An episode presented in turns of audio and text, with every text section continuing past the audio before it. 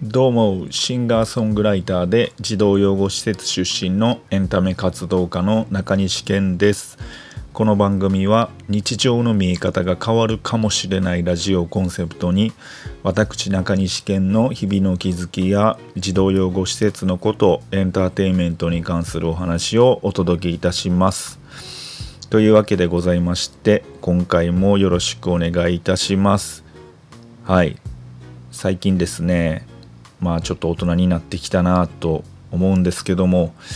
日本酒が美味しいと思い始めてきました。中西県31歳でございます。うーんそうですね。いろんなこう土地の日本酒がお店に置いてあってで店員さんにどれがおすすめですかと聞いて、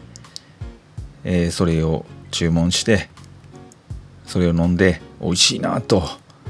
思いましてアルコールで酔うよりもそう思った自分に酔っていました。というわけでございまして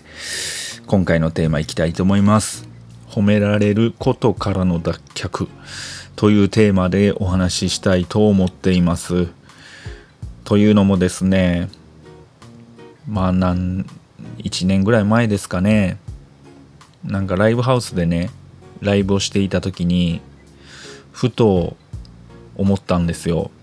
まあ、ライブをしてライブ終わってこうステージから降りた時にうわ俺今褒められたいと思ってるって思ったんですよね。でその時に まあその時はなんとなくこの褒められたいっていう何でしょうこの感情をなんとなくこうやめないとなぁと思ってたんですよ。うーんなんか褒められたいっていうことはその人に合わせてその人がいいというものを作っていくということやからなんとなくやめないとなって思ってたんですよ。でまあ後々、まあ、とある本を読んでたらなんか似たようなことを書いてて、まあ、その褒められようとするということはその他者の人生を生きることになると。つまり自立にはつながらないと。自立はできないよと。うんいう話やったんですよね。だからつまりその人に褒められるためだけに生きるっていうことなんですよ。まあこれがねこういう考え方が全面的にダメなのかって言ったらそういうわけではないと思うんですけどもそれで頑張れるっていうことも大いにありますしうん。それはすごいあると思うんですけどもじゃあ自分らしさっていうのを、えー、追求していくってなった時にこの褒められたいからうん脱却しないとその自分らしいえー、作品が作れないだとか自分らしい表現ができないその人が気に食わない表現をやらないとかそういう感じになってくるじゃないですか。そういう人ってそれぞれ感覚持ってんのにいいと思うもんも違うし嫌だと思うもんも違うし